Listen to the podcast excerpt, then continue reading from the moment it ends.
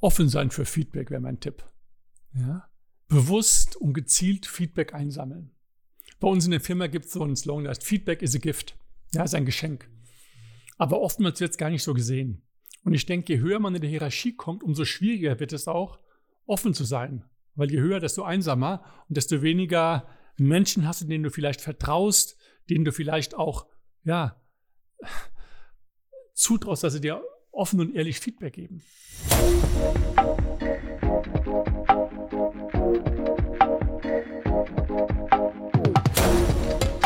Herzlich willkommen zum Bär Tiger Wolf Podcast. Corporate Storytelling ist unser Thema. Wir glauben, eine richtig gute Geschichte kann alles verändern. Und deshalb unterhalten wir uns mit Kunden, Kollegen, Vorreitern, Vordenkern aus der Praxis in Sachen Storytelling. Und ich freue mich sehr, dass heute Jürgen Kohnen bei uns ist. Leiter bei Procter Gamble, diesem etwas größerem, größeren Konsumgüterunternehmen weltweit aktiv, bekannt durch die ein oder andere Marke. Brands wie Oral-B, Pampers, Gillette, Ariel, Lenoir, All, Always und so weiter und so fort. Statistisch gesehen ist es, glaube ich, so, dass es keinen Haushalt auf der Welt gibt, der kein Produkt von euch im Regal hat. Wahnsinn aber wahr. Wir wollen von dir wissen, was hast du mit Storytelling zu tun? Du hältst außergewöhnliche Präsentationen und du eroberst damit Bühnen, Herzen und vieles mehr. Wie kam es dazu? Du kommst eigentlich aus der IT und äh, bist jetzt mit Storytelling äh, in Sachen auch Emotionen unterwegs. Erzählst uns davon. Wenn ihr auch Lust drauf habt, mitzuhören, bleibt dran. Herzlich willkommen, Mensch Jürgen, schön, dass du da bist. Jürgen ist Leiter Innovation bei Procter Gamble in Frankfurt, ähm, hat da Karriere gemacht in den letzten Jahren und Jahrzehnten, kommt ursprünglich aus dem Bereich der IT. Du hast große Kenntnisse, Spezialist, warst du in den ganzen Online-Trends, hast viele Dinge da in den letzten Jahren und Jahrzehnten auch implementiert, bist ein Spezialist für Category Management, für Einkaufspsychologie und du bist heute gefragter Speaker. Nicht nur intern auf äh, Veranstaltungen, Events von Procter Gamble weltweit unterwegs, sondern auch auf Konferenzen, äh, Kongressen unterwegs und du erzählst, wie es dazu gekommen ist. Dein Weg aus der Welt der Inform Information in die Welt der Emotion, könnte man sagen, wir sind gespannt äh, auf deine Story. Und es gibt einen Startpunkt. Es gibt so einen Aha-Moment, wo alles begonnen hat. Und damals standest du vor einer ganz besonderen Herausforderung. Genau. Ich glaube, ich könnte sogar nur den Tag genau nennen, wann das war. Also es war auf jeden Fall 2011. Und vor mir lag das Thema Retail Express, ein, hieß noch nicht so damals, ein Retail Trend Workshop, ein Handelstrend Workshop, den wir, also den ich entwickeln möchte, wollte. Zu der Zeit hatten wir äußeren Druck äh, in der Art, früher konntest du in den USA fahren, um dir Handelstrends anzuschauen. Zwischenzeitlich war China war Asien ganz weit vorne, was Handelstrends anging. Auch in Lateinamerika ist einiges passiert. Also konntest du nicht mal so einfach an eine Location fahren, dir was anschauen. Die Frage war, wie kriegen wir die Trends zu uns nach Deutschland? Das war der äußere Druck. Der innere Druck war, dass wir immer wieder neue kreative Ideen für die Zusammenarbeit mit unseren Kunden gesucht haben. Was gab es da? Und der dritte Aspekt, unser eigener Anspruch, Innovationsführer und ja, Thought Leader, wie man im Englischen sagt, zu sein. Thought Leader, Innovationsführer sein. Das heißt, du wolltest äh, unter allen Umständen die Menschen äh, gewinnen, äh, auch dafür, auch für eure Positionierung. Und es war zu der Zeit äh, gar nicht so einfach. Du musstest Dinge buchstäblich anders machen, aber du hattest auch ein Gefühl, dass du Dinge anders machen musst. Oder eigentlich war äh, das Setting äh, wunderbar gesetzt. Du, die Lösung lag sozusagen auf dem Tisch. Du hast mit zwei hochversierten äh, Agenturen gearbeitet, spezialisiert auf das Thema Innovation, Trends im Handel. Auch woher kam dein Gefühl, ah, wir brauchen irgendwie jetzt noch mal was out of the box oder äh, etwas etwas anderes? Warum nicht einfach mehr vom Gleichen machen? ja, genau. Wir, die Idee war ja, wir wollen einen Innovationsworkshop indem wir Trends, Ideen, Neues unseren Kunden präsentieren. Und da war so die Überlegung, können wir nicht den Workshop selbst schon zur Innovation werden lassen, in der Art und Weise, wie wir es machen. Und ich hatte in Erinnerung, wir hatten, glaube zwei Projekte mal zusammen gemacht im Videobereich. Ihr habt so kleine Videoclips für uns gemacht, so kleine Impulsfilme. Und ich fand die immer so kreativ umgesetzt und auch die Botschaft des Films in aller Kürze auf den Punkt. Und dachte ich, wenn die Jungs sowas machen können, dann können sie bestimmt auch einen kreativen Workshop umsetzen mit interessanten, spannenden Folien, wenn wir über Folien reden. Und in dieser Erwartungshaltung habe ich euch dann angerufen, dich angerufen. Und damals waren wir noch per Sie, Herrn Eisler, und ich weiß noch, ich musste Herrn Eisler hart bearbeiten. Ich weiß es auch. Ja, genau. Ja, du hast mir zweimal einen Korb gegeben, ja, hast gesagt, ah, das ist nicht unser Erfahrungsbereich, da kennen wir uns nicht so gut aus, das trauen wir uns nicht zu. Und dann beim dritten Anruf, weil ich wusste, die schaffen das und das wird gut. Und beim dritten Anruf dann hast du zugestimmt dass ihr das machen werdet. Ja, mir ging die Düse damals, ja. weil ich dachte, das ist so High-End-Level äh, VP-Veranstaltung und wir hatten das Gefühl, ja, okay, Kreativität ist gefragt, aber uns fehlen da die Referenzwerte, uns fehlen, die, uns fehlt da die Erfahrung, möglicherweise. Deshalb wieder ganz schön geschwitzt. Danke für dein Bearbeiten. Du hast in, etwas in uns gesehen, was wir äh, nicht so selbstbewusst irgendwie nach außen getragen hätten zu der Zeit. Vielen Dank. Und eigentlich, und dafür, dafür mein Respekt bis heute, eigentlich wäre das äh, trotzdem die naheliegende Lösung gewesen, da jetzt eine PowerPoint-Show äh, abzufeuern, ein Folienfeuerwerk. Äh, äh, von dir stammt der schöne Satz: "Killing me softly with your slides." so, so ist es ja. eigentlich, oder? Ja, die ganzen Innovationen, die Trends im Handel, einmal mal so durch 200 Folien jagen, wäre das gewesen. Erstens, du hast es nicht gemacht. Zweitens, du bist anders zum Ziel gekommen. Du hast dich als Innovations- und Thought Leader präsentiert, positioniert, aber in anderer Weise und vor allem mit einer anderen Story. Oder? Ja, ja. Das war so ein bisschen der Perspektivenwechsel. Also nicht von den Trends von Innovationen zu kommen, weil wir haben uns dann überlegt, die besten Innovationen, die machen überhaupt keinen Sinn, wenn sie nicht auf ein Bedürfnis bei dem Konsumenten, bei uns Menschen treffen. Und so haben wir das Ganze gedreht und haben gesagt, okay, lass uns doch mal von den Bedürfnissen der Menschen herkommen.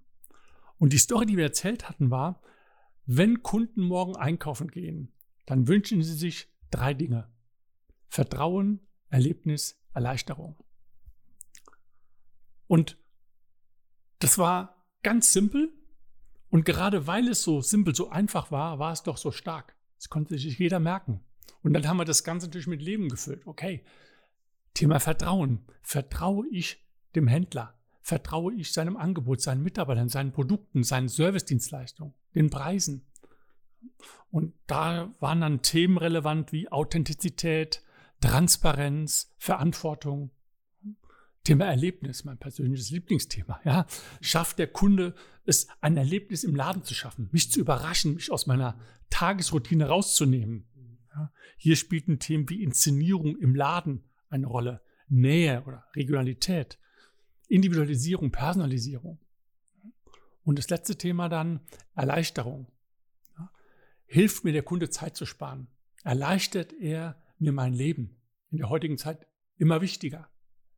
Da spielen dann so Themen rein wie leichter bestellen, leichter einkaufen, leichter bezahlen, leichter vergleichen und so weiter. Und hinter alle diese Themen haben wir dann die Trends zugeordnet. Ich sage, wie reagieren Händler weltweit auf diese Bedürfnisse. Und das war der große Shift, dieser Perspektivenwechsel. Du sagst der große Wechsel. Ich höre jetzt vielleicht zu und denke mir, Vertrauen, Erlebnis, Erleichterung klingt einfach, klingt nicht so wahnsinnig hochkreativ oder nicht wie Rocket Science. Warum war es für dich trotzdem ein Aha-Moment? Warum es war, war es trotzdem der große, die große Veränderung? Weil ich schon beim ersten Workshop gemerkt habe, der Kunde geht in Resonanz mit diesen Trends. Der Kunde sagt, ja, das stimmt. Das ist, ja, und sieht auch dann diese Technologien und die Trends, die wir dahinter gestellt haben, mit einer ganz anderen Brille. Die werden auf einmal bedeutungsvoll. Die Wirkung Und war eine andere. Die Wirkung war eine komplett andere. Mhm. Meine, interessant ist, dass selbst heute, zehn Jahre später, wir noch mit diesen drei Bedürfnissen arbeiten. Die sind immer noch aktuell. Mhm. Und was ich dann besonders ja, charmant oder wertschätzend fand, ist, da gehe ich auf Konferenzen und sehe andere Firmen diese drei Trends präsentieren. Da ich, wow, da haben wir was richtig gemacht. Ja? Und auch Kunden, habe ich ja schon gesagt, die haben ja sehr positiv reagiert. Es hat unsere Beziehungsebene gestärkt. Und innerhalb von Procter Gamble, von unserer Firma, gab es auch ein sehr positives Echo, eine positive Resonanz. Also ich wurde von Kollegen weltweit, sprach sich irgendwie rum, die haben mich angefragt, ob ich denen auch ein Training geben kann, damit sie das ihren Kunden vor Ort präsentieren können. Also enormes Echo. Aber du sprichst von dieser Veränderung, von dem Auf den Kopf stellen. Und was ist denn der Kern von diesem Auf den Kopf stellen? Ist der Kern dieses Auf den Kopf stellens tatsächlich dieses, die Bedürfnisse in den Blick nehmen? Mhm. Und ist mhm. es generell äh, mhm. elementar aus deiner Sicht? Ja, also für mich ist auch genau, der Kern ist genau dieser Perspektivenwechsel.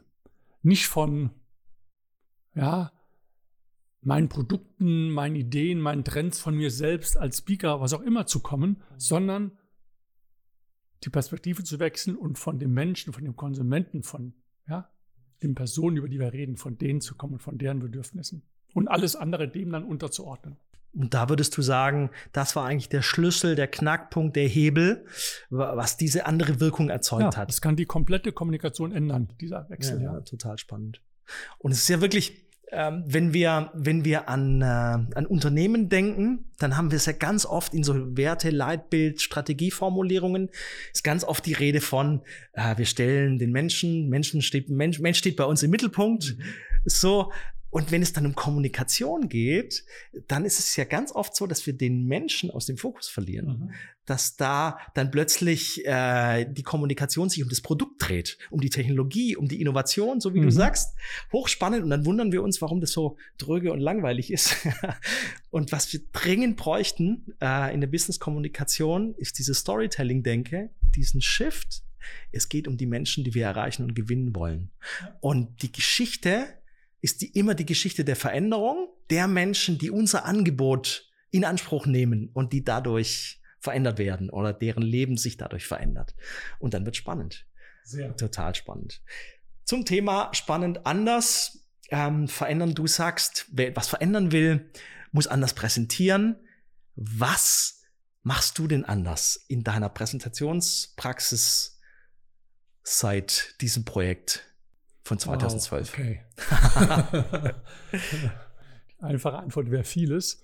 Nein, aber Spaß beiseite. Vielleicht hole ich kurz aus. Mit diesem Retail Express hatte ich die Chance, und das war nicht geplant, das vor vielen, vielen Menschen zu präsentieren. Kunden intern, auch Kunden weltweit. Und letztendlich habe ich, ich habe es nicht gezählt, aber sicherlich über 50 Mal diesen Workshop präsentiert. Und das ist eine einmalige Gelegenheit für mich zu lernen. Weil das Spannende war, ich habe schon beim ersten Workshop, weil das für mich auch eine komplett neue Art war, die Art und Weise, wie wir die Folien gestaltet haben, den Workshop gestaltet haben, zu präsentieren, schon beim ersten Workshop gemerkt, wow, da ist was anders. Und wenn du das dann 50 Mal machst und siehst, wie reagiert das Publikum, wo geht es in Resonanz, wo hat es Fragen, wo guckt es zweifelnd, wo kannst du vielleicht noch was anders machen, dann ist das ein enormer Erfahrungsschatz.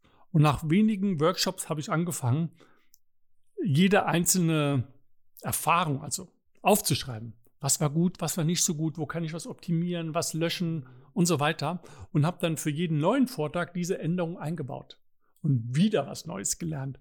Und so habe ich über viele, viele Vorträge dieses Ding mehr und mehr optimiert und enorm viel gelernt, auch über die Resonanz des Publikums. Spannend. Aber das heißt, diese 50 Termine wären nie zustande gekommen ohne diese Wirkung überhaupt. Also mhm. die sind äh, Ergebnis eigentlich des Echos und der Wirkung oder der anderen Wirkung. Und du hast diese 50 Termine zu deinem äh, Lernfeld gemacht, zu deinem Lernraum. Ungewollt war Trainingsfeld. Das so. Ja, ja, das war ja. eine fantastische Gelegenheit. Da bin ich heute sehr dankbar da, darüber. Ja, und daraus ist ganz viel entstanden. Präsentationstrainings, weitere Reden und so weiter. Und das war der Ausgangspunkt. Ja. Und du hast ja gefragt, was mache ich heute anders als früher? Vielleicht drei Aspekte. Der erste Aspekt, mutig sein, sich was wagen, so ein bisschen, ich nenne es mal aus dem Rahmen fallen. Und das Beispiel, was mir da sofort in den Kopf kommt, es war ein Kundenworkshop. Kunde hatte ein Dreitages-Treffen mit Mitarbeitern, 150 Mitarbeiter, und es ging um Disruption. Und sie hatten mich angefragt und eingeladen für den dritten Tag morgens um 8 Uhr. Und ich wusste dann, habe dann mitbekommen, dass die am Vorabend eine große Preisverleihung hatten mit Party und so weiter. Dachte, wow, am nächsten Morgen bin ich dann so derjenige, der das Publikum aus dem Schlaf reißen sollte. Und dachte, okay, es geht um Disruption, fange ich mal disruptiv an. Und da bin ich auf die Bühne gekommen mit einem roten, knallroten Overall, so einem Ganzkörperanzug. Ja, alle schon etwas merkwürdig geschaut, als ich davor kam. Dann lief Musik an, instrumental, und ich habe das Publikum motiviert, aufzustehen und im Rhythmus zu klatschen. Und die haben alle mitgemacht. Und dann fing ich an zu rappen und alle haben mitgeklatscht und gelacht und es war eine Riesenstimmung. Ging nur eine Minute, aber es war eine Riesenstimmung im Saal. Und das Spannende war, die hatten so eine App programmiert damals, wo die Teilnehmer sich untereinander austauschen konnten, so ein bisschen wie Social Media, ja. Und ein Foto, was am häufigsten geteilt wurde, das war praktisch das Bild von mir im Overall. Gegen jede Erwartung. Gegen jede Erwartung, ja. Und ich kann dir sagen, da auf die Bühne zu kommen, das war ein, ja, ein mutiger Schritt. Es hat mich was gekostet. Ja, ich dachte, wow.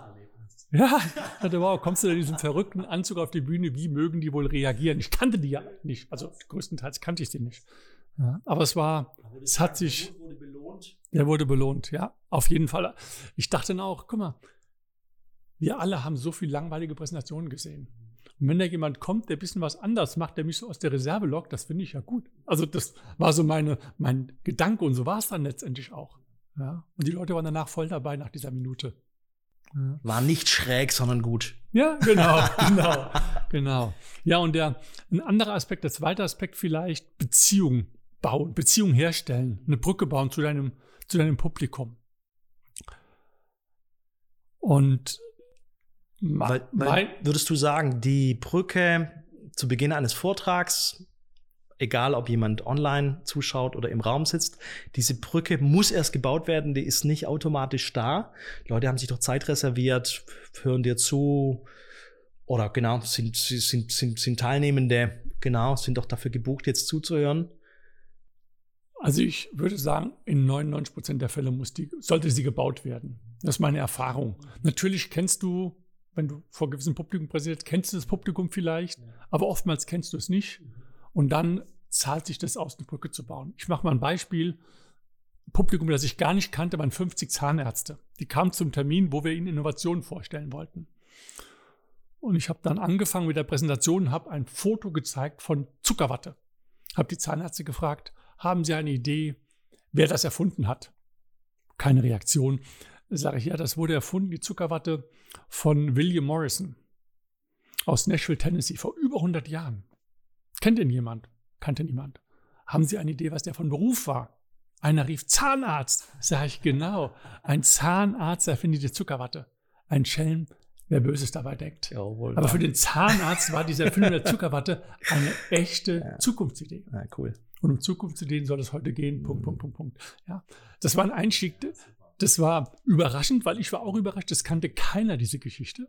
Ja, die haben ge untereinander geredet und geschmunzelt und in der Pause haben sie mich auf die Story angesprochen, wo ich die ausgegraben hatte. Und so war quasi eine Beziehung gebaut. Ja. War überraschend und wertschätzend. Gell? Also ja, du, hast nicht ja. dein, du hast nicht dein Standard-Intro genau. äh, gemacht, sondern die haben gespürt, das hat er jetzt extra für mich, äh, extra für uns, für unser Publikum, hat genau. er das genau. jetzt hier individuell maßgeschneidert, äh, sich was überlegt. Das ist ja auch eine Form von Wertschätzung, oder? Genauso sehe ich das. Ich glaube, das Publikum merkt, wow, der hat das ausgegraben und hat es jetzt hier für mich so aufbereitet. und das baut die Brücke, baut genau. eine Beziehungsbrücke. Genau. Sie sprechen dich nachher an. Das baut ein genau. Beziehungsband. Spannend. Wo wir reden, fällt mir noch was, was Lustiges ein, was ich total nett fand. Ich war eingeladen bei einem Vortrag beim Mondelez, kannte da auch niemanden und dachte, ach, zu Beginn erzähle ich eine Geschichte aus der Kindheit. Weil das Erste, was wir zu Mondelez und damals diese noch Kraft Jakob Sichar einfiel, war diese uralte Werbung, als ich noch ein kleines Kind war, von der Krönung, von Jakobs Krönung. Dieses Aroma mit der Frau Sommer. Es klingelt noch in meinem Kopf, dieses Jingle. Also habe ich diese Geschichte erzählt aus meiner Kindheit und habe dann dieses uralte Werbevideo von 1975 gezeigt. Und es war natürlich ein riesen Lacher, als wir dieses alte Werbevideo gesehen haben aus dem Fernsehen. Und das total Interessante war, da saß eine Frau im Publikum, die kannte noch diese Frau Sommer persönlich. Das war natürlich dann ein besonderes Erlebnis. Ja, hat das richtig den Nagel auf den Kopf getroffen, diese Werbung. Genau diese, diese Einführung, diese Einleitung. Ja. Mutig sein, machst du anders, sagst ja. du, Brücken bauen. Ja.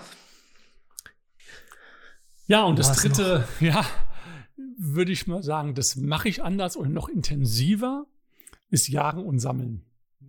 Und damit meine ich alles, was dir über den Weg kommt, was du auch nur irgendwie vielleicht mal einsetzen kannst für einen Vortrag, für eine Präsentation, das lege ich ab systematisch. Also egal, ob es ein Zeitungsartikel ist, ob ich was im Buch lese, was ich interessant finde, oder ob es ein YouTube TED Talk Video ist, das ich sehe, oder ein Vortrag, von dem ich was mitnehme, das schreibe ich mir alles raus und lege systematisch ab. Also wirklich hast ein Archiv sozusagen, wo du verschlagwortet Bilder, Zitate, genau.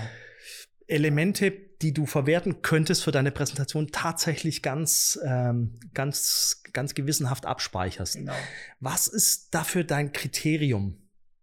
Hast du dafür ein Kriterium zu sagen, was, was ist das, was du abspeicherst? Also einfach, was ist, was ist das Stichwort der Verwertbarkeit ja, sozusagen?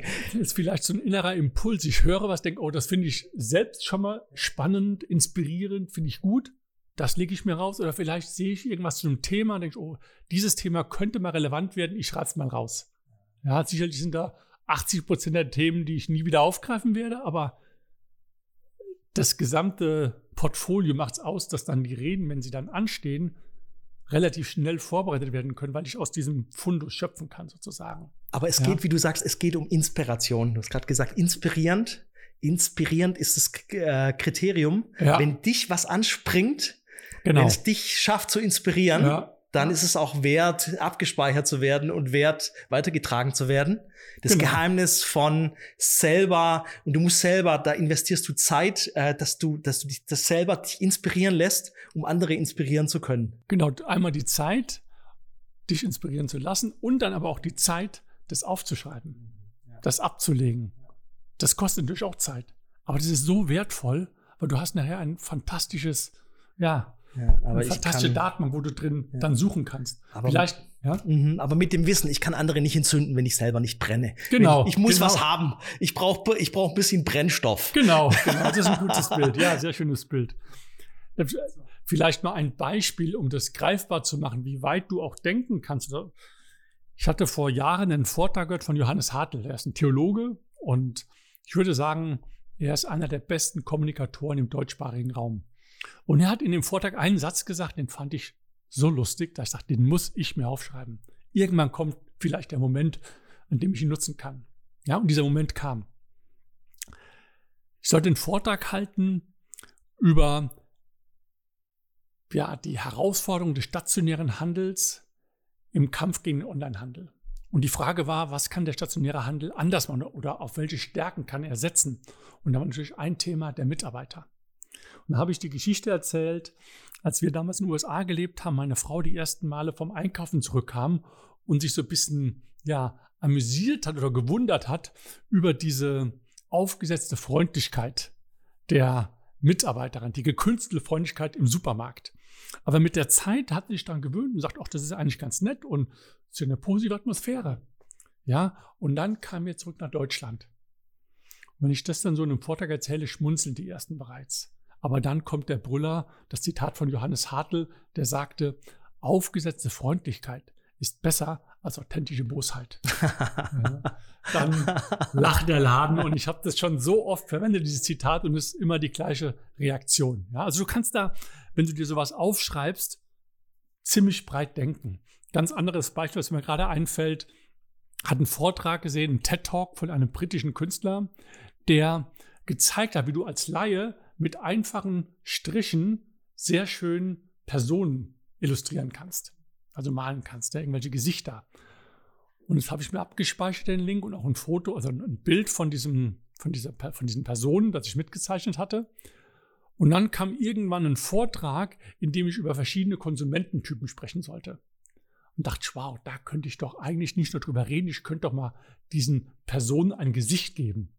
Ja, und dann habe ich diesen alten Vortrag, diesen Vortrag ausgegraben, habe nochmal geschaut, geübt, das zu malen, habe das dann am iPad visualisiert, ja, mit dem Stift auf dem iPad gemalt und habe den Personen dann Namen gegeben wie digitaler Dieter, analoger Anton und so weiter. Und das war total spannend, wie die Resonanz des Publikums war, weil die kamen dann zu mir, hey, Herr Kohn oder Jürgen, ich wusste gar nicht, dass du zeichnen kannst. Dabei war es nur ein TED-Talk, in dem ich das ganz schnell gelernt habe. Ja, also du kannst aus allem, was du siehst, kannst du was mitnehmen. Aber auch ist es erstens wieder überraschend und das zweite, auch ein großes Geheimnis für Präsentationen, ist ein Riesenunterschied, ob man äh, das Publikum vor vollendete Tatsachen setzt mit so einer fertigen PowerPoint oder ob sie die Möglichkeit haben, an der Gestaltung, Entwicklung eines gemeinsamen Bildes teilzuhaben. Und das schafft eben beispielsweise gerade sowas, wenn du einer, äh, mit einem iPad ein, ein, ein Bild malst, ja, Figuren malst. Ja. So, ich glaube, das ist auch, wo du das sagst, die Flipchart. Das ist ein sehr unterschätztes Präsentationsmedium. Das ist eines der stärksten Medien, weil du malst oder die baust die Geschichte gemeinsam mit dem Publikum. Die sind ganz Beteiligung. Die sind nicht abge, äh, abge lenkt von einer PowerPoint-Folie, wo sie vielleicht was lesen, sondern die sind bei dir, während du auf diese Flipchart schreibst. Und die sehen das Bild immer vor sich entstehen. Beteiligte in einem gestaltenden Prozess. Genau. Das ist total spannend. Genau. Äh, mutig sein, Brücken bauen. Ähm, äh, du sagst jetzt auch das Thema nochmal ganz stark, äh, Inspiration habe vor kurzem gerade ein Interview gelesen, sagt eine Geschäftsführerin Tanja Schug von Zero Senses, sagt gerade im Zeitalter der Informationen, das sind wir ja eigentlich, gell? Äh, wissen Sie, gerade im Zeitalter der Informationen braucht Führung, sagt sie, Inspiration. Also wenn es um die Vermittlung mhm, mhm. äh, geht, fand ich hochspannend. Äh, es braucht Impulse, Inspiration, gerade für Verführung, ähm, um nach vorne zu gehen, ähm, nach vorne zu wirken. Das ist auch genau das, was du, was du miterlebst. Du erlebst ja selber mit viele Vorträge und Präsentationen, auch als Zuhörer. Ehrliche Frage, was schmerzt dich? Jetzt bist du auch Experte geworden auf dem Gebiet, aber was, was schmerzt dich? Was schmerzt dich persönlich am meisten bei einem unterdurchschnittlichen Vortrag? Ich, ich würde sagen, dass der Referent eigentlich die Chance verpasst. Eine Chance verpasst, durch seinen Vortrag das Publikum Menschen zu gewinnen. Ja? Wenn du dich nicht entsprechend vorbereitest, ist das in der Regel was passiert.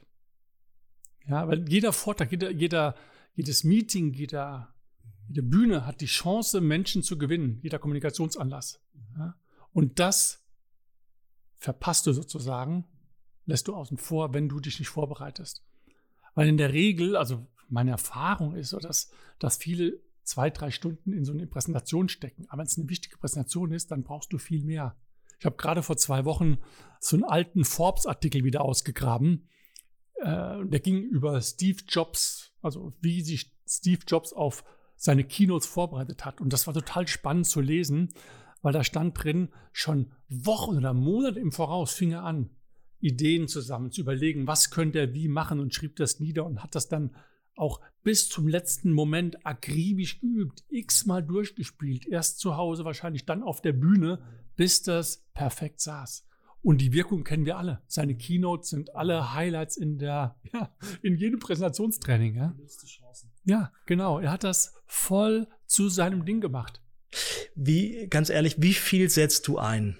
Wie viel investierst du für eine Präsentation, die wirklich wichtig ist?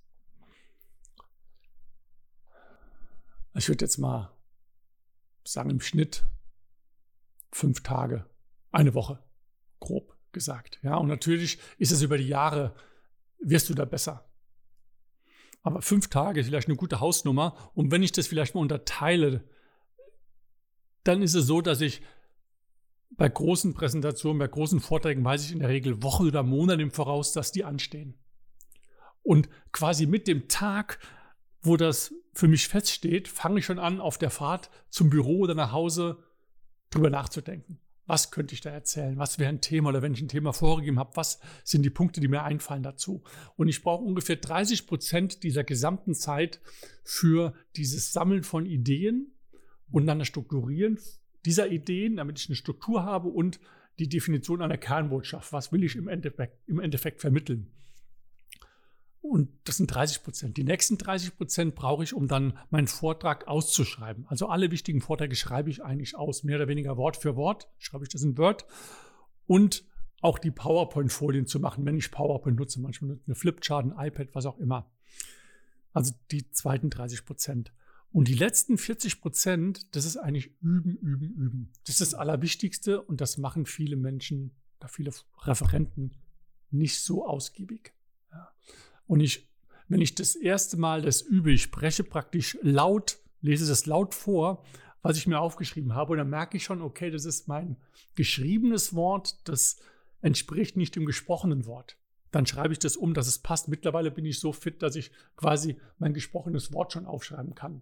Ja, aber du schreibst es dann um in dein gesprochenes Wort und wenn du das laut sprichst, dann kommen mir immer die besten Ideen und Anekdoten fallen mir ein oder irgendwelche humorvollen Dinge, die ich einbauen kann. Ja, und das mache ich dann ganz oft, bis ich das mehr oder weniger auswendig kann, ohne es auswendig zu können. Aber dass ich es frei vortragen kann und mich dann beim Vortrag aufs Publikum konzentrieren Aber kann. üben, üben, üben, genau. üben. Genau. Einer müht sich immer, entweder der Vortragende im Vorfeld oder ja. das Publikum danach. Genau. ist wahr. Genau. Aber wow, du investierst äh, Zeit, bereitest dich vor, äh, Struktur, Kernbotschaft, mhm. Skript und dann nochmal üben vor dem Spiegel, vor der Kamera. Äh, total spannend. Genau. Total spannend. Ja, ich habe mir irgendwann vor Jahren habe ich mir überlegt, da war ich auch einen großen Vortrag eingeladen, keine Ahnung, tausend Menschen. Und dann dachte ich, okay, wenn diese 1000 Menschen jeder jetzt für diesen Tag 1000 Euro bezahlt haben, dann ist es eine Menge Geld, ja, ist eine Million Euro. Und dann kommen da zehn Vortragende oder fünf Vortragende. Und wenn die nicht ähnlich viel investiert haben, dann fragt sich vielleicht das Publikum, warum habe ich denn da so viel für investiert? Also, weißt du, dem, dem Publikum auch eine gewisse Wertschätzung entgegenbringen für das, was es in dem Fall bezahlt hat. Ja. Jetzt bist du super erfahren hast in den letzten Jahren, viel investiert.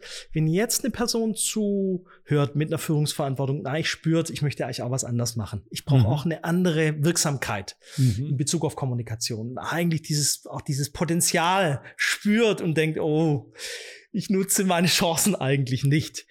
Ganz und ganz am Anfang steht. Was würdest du dieser Person raten? Wo geht's los? Wo fange ich an? Kaufe ich ein Buch? Äh, genau, besuche mhm. ein Seminar? Wo geht's los? Offen sein für Feedback wäre mein Tipp. Ja? Bewusst und gezielt Feedback einsammeln. Bei uns in der Firma gibt es so einen Slogan, der heißt Feedback is a gift. Ja, ist ein Geschenk. Aber oftmals wird es gar nicht so gesehen. Und ich denke, je höher man in der Hierarchie kommt, umso schwieriger wird es auch, offen zu sein. Weil je höher, desto einsamer und desto weniger Menschen hast, denen du vielleicht vertraust, denen du vielleicht auch, ja, zutraust, dass sie dir offen und ehrlich Feedback geben. Und ich habe beim Feedback selbst gelernt, oder ich frage schon mittlerweile die Feedbackgebende, das Positive kannst du kurz fassen, sag mir, was, was kann ich besser machen, was kann ich anders machen. Ja, und das ist vielleicht am Anfang ein bisschen schmerzhafter Prozess, wenn man denkt, ah, das hast du eigentlich gut gemacht, und dann sagt das Publikum oder der, der Feedbackgebende, hm, nee. Ja, aber dadurch lernst du am meisten. Und das ist einfach. Du machst einen Vortrag und fragst drei Bekannte im Publikum, gib mir mal Feedback. Oder ich weiß nur, wir beiden, als ich mal vor Jahren einen Vortrag gemacht habe, der wurde gefilmt, da habe ich dich gebeten, kannst du mir da mal Feedback geben auf das Gefilmte. Ja, es war sehr hilfreich.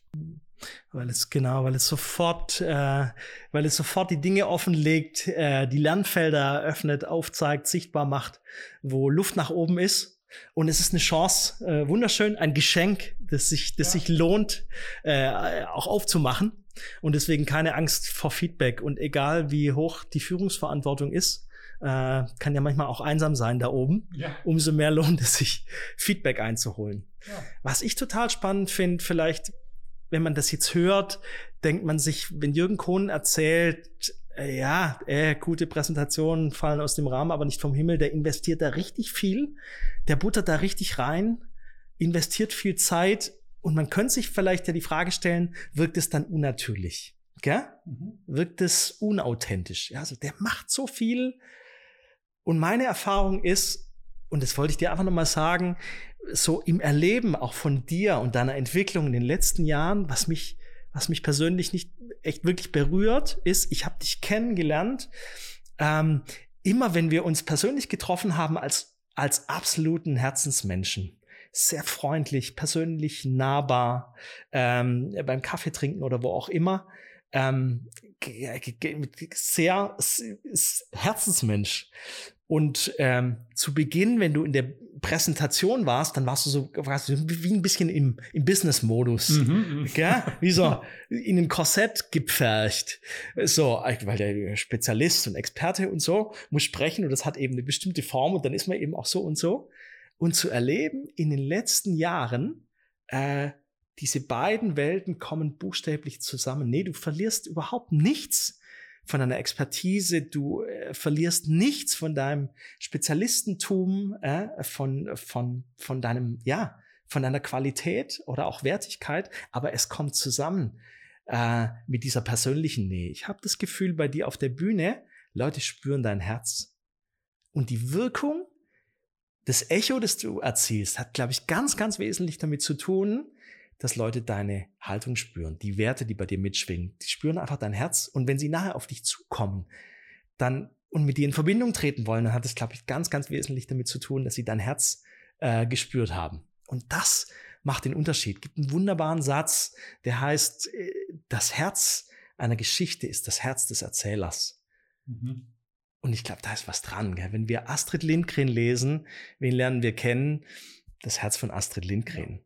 Ja. Und genauso ist es, glaube ich, bei dir. Wenn du auf einer Bühne stehst, wenn du eine Präsentation äh, hältst, man lernt ein Stück deines Herzens kennen. Und das ist das Wertvolle.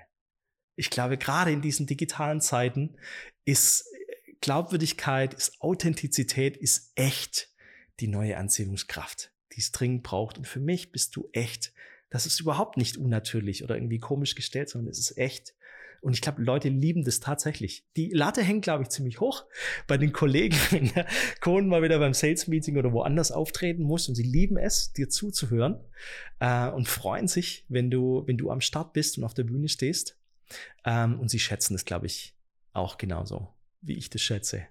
Hey, vielen Dank für dein Erzählen. Frage, wo kann man dich im Netz finden, wenn auch jetzt Leute sagen, möchte mit, auch mit dem in Verbindung treten? Das hat mich jetzt interessiert. Wo findet man dich im Netz? Wo kann man sich mit dir verbinden? Das ist ganz lustig. Ich rede über Trends, digitale Entwicklung, aber bin selbst so eine Art digitaler oder Social Media Verweigerer. Also du findest mich eigentlich nur auf LinkedIn. Ja. Und in naher Zukunft auch auf YouTube. Ja, wir planen einen YouTube-Kanal zu starten. Ich will noch nicht so viel davon erzählen. Ah. Ich glaube, es wird, wird richtig spannend, richtig gut, hoffe ich, ja. Genau. Aber du wirst als, genau, als, als Speaker in diesem Feld von Präsentationen auf YouTube äh, bald zu sehen sein. Wir informieren auf jeden Fall drüber. Sobald es mehr gibt, gibt es bei Bertiger Wolf die Infos genau. dazu. vielen Dank, Jürgen, Theo. vielen, vielen, vielen Dank äh, für dein Dasein, für dein Kommen äh, und für die Verbindung und unsere Beziehung in den letzten Jahren. Total wertvoll. Schön, dass es dich gibt. Ja, danke dir. Das war der Bärtiger Wolf Podcast. Ich bin Theo und die Zukunft beginnt mit deiner Geschichte. Danke fürs Zuhören.